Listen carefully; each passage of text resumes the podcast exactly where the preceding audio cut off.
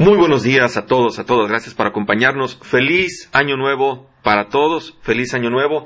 En efecto, con el primer domingo de Adviento empezamos un nuevo año litúrgico y además con el ciclo A. Recordemos que la liturgia se divide en tres ciclos, A, B y C. Acabamos de terminar el C el domingo pasado. Bueno, propiamente el, el día de ayer sábado. Y hoy ya domingo primero de Adviento, estamos empezando el ciclo A. El tiempo de Adviento es la preparación para la Navidad, donde celebraremos la manifestación de Dios en nuestra humanidad.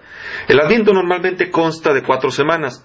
Las lecturas de las dos primeras semanas están más enfocadas a la última venida del Señor, lo que se llama venida escatológica, mientras que las lecturas de las dos últimas semanas se centran en la primera venida que ya ocurrió hace más de dos mil años, que es la venida histórica. La liturgia nos presenta hoy un fragmento del Evangelio de Mateo, Estamos en los últimos discursos de Jesús antes de su muerte. Estos discursos tienen un gran significado teológico y espiritual. El texto comienza en el verso 37, pero para entenderlo bien y ubicarlo en su contexto adecuado hay que empezar a leer desde un poquito más atrás. Lo que desata este largo discurso de Mateo es lo siguiente. Jesús y sus discípulos van saliendo del templo de Jerusalén y estos les señalan sus construcciones.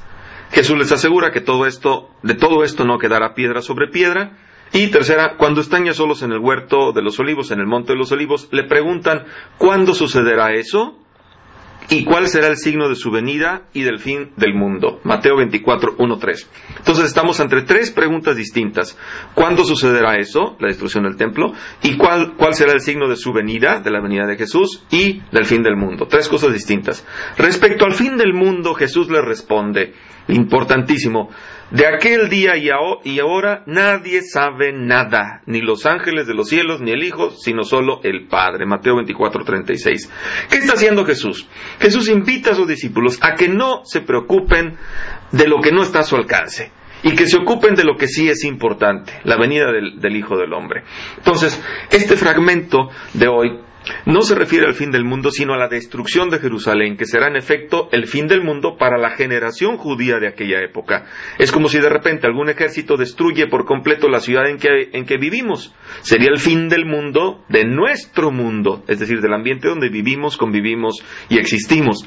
Entonces, esto lo sabemos por la clave que nos da el mismo evangelista en el verso 34 de este capítulo. Dice Mateo, yo os aseguro que no pasará esta generación hasta que todo esto suceda. ¿Qué es el todo esto? El todo esto se refiere a la destrucción de Jerusalén, la cual ocurrió en el año 70 de nuestra era. El evangelista ha puesto en boca de Jesús esta profecía, entre comillas, para realzar el personaje, lo cual era un recurso literario típico de la época, ya sabemos. ¿Qué ha ocurrido? Que los primeros cristianos pensaban que la segunda venida de Jesús llegaría pronto. Como Jesús no llegaba, comenzaron a proyectar la esperanza de su venida más allá de su generación, hacia un fin de los tiempos impreciso. Por eso esta sección del Evangelio de Mateo se llama discurso escatológico, es decir, discurso de las cosas que tienen que ver con el fin. Así es entonces como tenemos estos pasajes que parece que hablan del fin del mundo, pero que en realidad reflejan la esperanza de la comunidad cristiana de que Jesús vuelva de nuevo.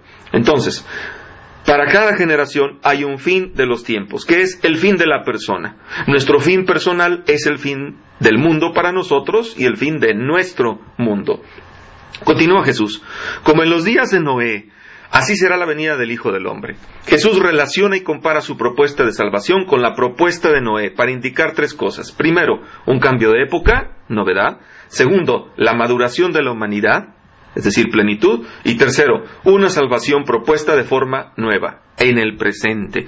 Entonces, así como el diluvio no fue el fin del mundo, sino el inicio de una nueva humanidad, así será la renovación de cada persona y de la humanidad cuando venga el Hijo del Hombre. Jesús está anunciando el nacimiento de una nueva humanidad, de una nueva forma de vida, más plena, más humana, más acorde al proyecto de vida del Padre. Noé y Jesús representan dos promesas de salvación. Noé con el arca y Jesús con el reino de Dios.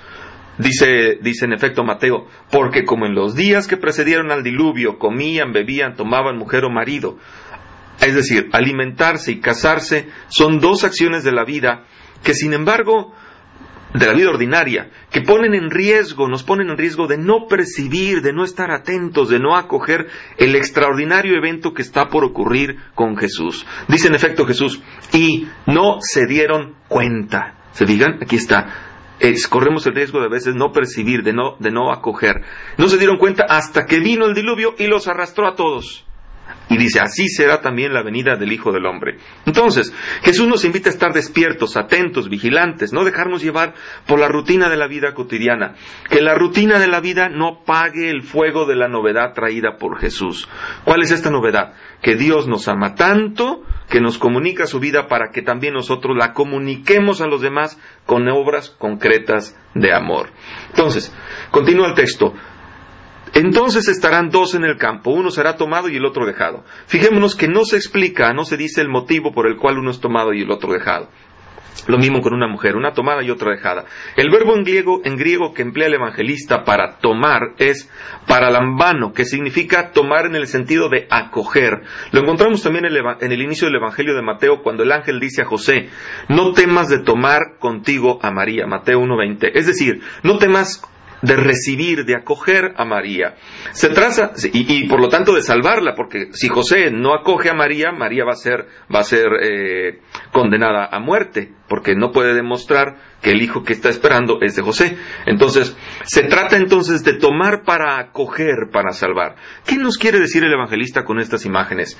Así como el arca de Noé no ha acogido, no ha tomado a todos, sino solo a quienes se dieron cuenta del desastre que iba a venir y trabajaron por salvarse del diluvio, se pusieron a construir el arquita, el arca, ¿eh? así en el reino de Dios son acogidos, tomados aquellos que reciben el mensaje de Jesús y trabajan por hacerlo realidad en la propia vida. Eh, la salvación propuesta, nunca impuesta por Dios, es para todos, pero no es de todos. ¿Por qué? Porque para acogerla se requiere convertirse, cambiar los valores que regulan nuestra vida. Y bueno, hemos visto que pues, hay gente que pues, nunca quiere cambiar, que nunca quiere cambiar. Para ellos también hay esperanza de salvación, pero es producto de una decisión personal. Por lo tanto, solo de esos, de quienes acogen, reciben el mensaje y trabajan por hacerlo realidad en la vida, de ellos es el reino de Dios, como dice la primera bienaventuranza. Después Jesús invita a sus discípulos a estar despiertos. Dice, velad pues porque no sabéis qué día vendrá vuestro Señor. Esta invitación, velad, se repetirá por tres veces de aquí al momento del huerto de Getsemaní, cuando Jesús es arrestado. ¿Qué, ¿Qué está haciendo el evangelista? Jesús asocia la invitación a velar o vigilar con la persecución. En efecto, el momento de la verdad es el momento de la persecución, los momentos difíciles, los momentos complicados de la vida. En este caso, el momento de la captura de Jesús, de su muerte y también el momento de la persecución de los discípulos. Son aquellos momentos en los cuales se ve de verdad quién ha acogido y quién no el mensaje de Jesús. Continúa el texto, entendedlo bien, si el dueño de la casa supiera a qué hora de la noche iba a venir el ladrón, estaría en vela y no permitiría que le horadase en su casa, que le, que le robaran la casa. La persecución se puede desencadenar en cualquier momento, pero será más violenta cuando más inesperada, como la llegada de un ladrón. Jesús ya ha dicho que los discípulos serán odiados, perseguidos y matados incluso por sus propios conocidos y familiares. Lo vemos en Mateo 24, 9 al 10. Por eso ahora Jesús concluye, también vosotros estad preparados, porque en el momento en que no penséis, vendrá el Hijo del Hombre. Esta imagen de el Hijo del Hombre la usa el evangelista para referirse a Jesús, pero también, por extensión, es algo que puede lograr cualquiera que viva como Él vivió. El Hijo del Hombre es una expresión que significa el ser humano en la plenitud de su condición divina, es decir, el ser humano plenamente desarrollado, realizado, íntegro, completo. Jesús, el Hijo del Hombre, viene para que nosotros podamos también adquirir la condición divina, como dice el Evangelio según Juan, a quienes lo acogieron, el proyecto de vida del Padre, les dio poder de hacerse hijos de Dios. Juan 1.12. Es decir, Adquirir la condición divina no es otra cosa que tener una vida de una calidad tal, de una calidad tan grande, que nada, ni siquiera la muerte, puede destruirla. Entonces, el Evangelio de hoy invita a tres cosas. A coger lo nuevo, vivir el presente y estar conscientes para alcanzar la condición divina. Acoger lo nuevo. Así como en tiempos de Noé Dios realizó algo nuevo, así ahora con Jesús Dios invita a crear una nueva humanidad que viva los valores del reino perdonar, curar, sanar, incluir, compartir. No temer a lo nuevo, no anquilosarse, no estancarse, no conformarse. Siempre hay posibilidades, opciones, caminos, tal vez diferentes de los que imaginábamos, que nos pueden llevar a la plenitud. Si estando donde estás no logras los resultados que esperas, mijito, hay que moverse.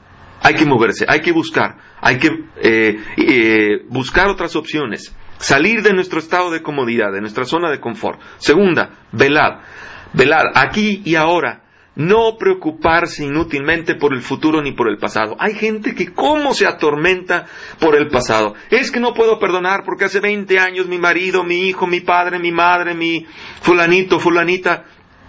Y hay gente también que se preocupa por el pasado. Es que tú me vas a hacer esto, es que tú me vas a traicionar, es que tú me vas a, a, a decir, es que tú me vas a herir, es que tú, y ni siquiera lo sabes, ni siquiera lo sabes.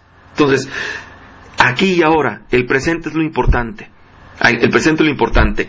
Hay, que dejar de preocuparnos por el futuro y por el pasado, porque entonces dejamos de vivir el presente y lo desperdiciamos. Y el presente es lo único que tenemos. La salvación comienza aquí y ahora con los hermanos y hermanas que tengo a mi alrededor. A veces no los podemos soportar, como también unos de ellos no nos pueden soportar a nosotros, no importa, se vale equivocarse y avanzar. Tercera, estar preparados, estar alerta, atentos, entrenados.